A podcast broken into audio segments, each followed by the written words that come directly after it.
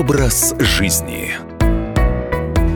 Здравствуйте, в студии Екатерина Шевцова. Едва ли найдется человек, которого украшала излишняя тучность, не говоря уже о людях с проблемой ожирения. Есть нации и страны, где забота о здоровье и правильном образе жизни является приоритетной. Но, увы, и противоположные примеры также имеются. Республика Науру – карликовое государство на одноименном коралловом острове в Тихом океане. Площадь 21 с хвостиком квадратных километров. Возглавила список стран с наибольшим количеством людей, страдающих от ожирения. По данным Всемирной организации здравоохранения, у 93% из 10 тысяч тысячного населения острова выявлен избыточный вес. Причем у 71% избыточная масса тела приближается к критическим значениям. К тому же чуть меньше половины жителей Науру страдают от сахарного диабета второго типа. Почему так случилось? Как ни странно, на это повлияла экономика. В начале 80-х Науру входил в список наиболее богатых стран мира из расчета на душу населения. Однако после того, как были исчерпаны запасы природных фосфоритов, экономика резко начала падать, в политике начался кризис, сельское хозяйство пришло в упадок. Рыба, которая составляла значительную значительную часть рациона ушла от островных берегов, а для более удаленной ловли просто не хватало денег. Медики отмечают, что большинство островитян могут позволить себе не более одного овоща в неделю. Фрукты, которые все еще выращиваются в прибрежной полосе, не покрывают и 5% потребностей. Помимо этого, проблемы со здоровьем у жителей начались после отказа от традиционного образа жизни. Люди перестали заниматься физическим трудом, едят в основном привозные полуфабрикаты высокой калорийности. Все это привело к тому, что средняя продолжительность жизни у мужчин составляет 63 года, а женщин – 67. В ходе исследования, которое провели специалисты из Оксфордского университета, установлено, что у жителей Науры и островов Кука с 80 по 2008 год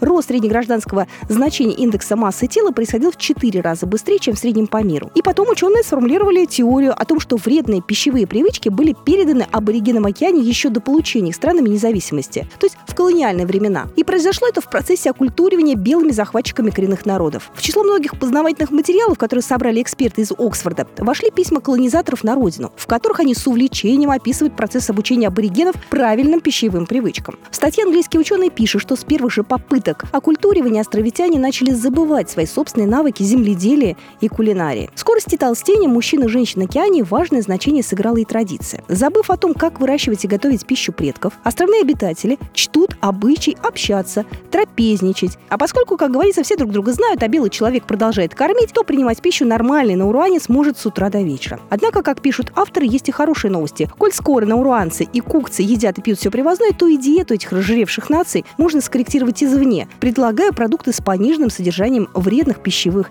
ингредиентов. Только вот кто этим займется, неизвестно. Образ жизни.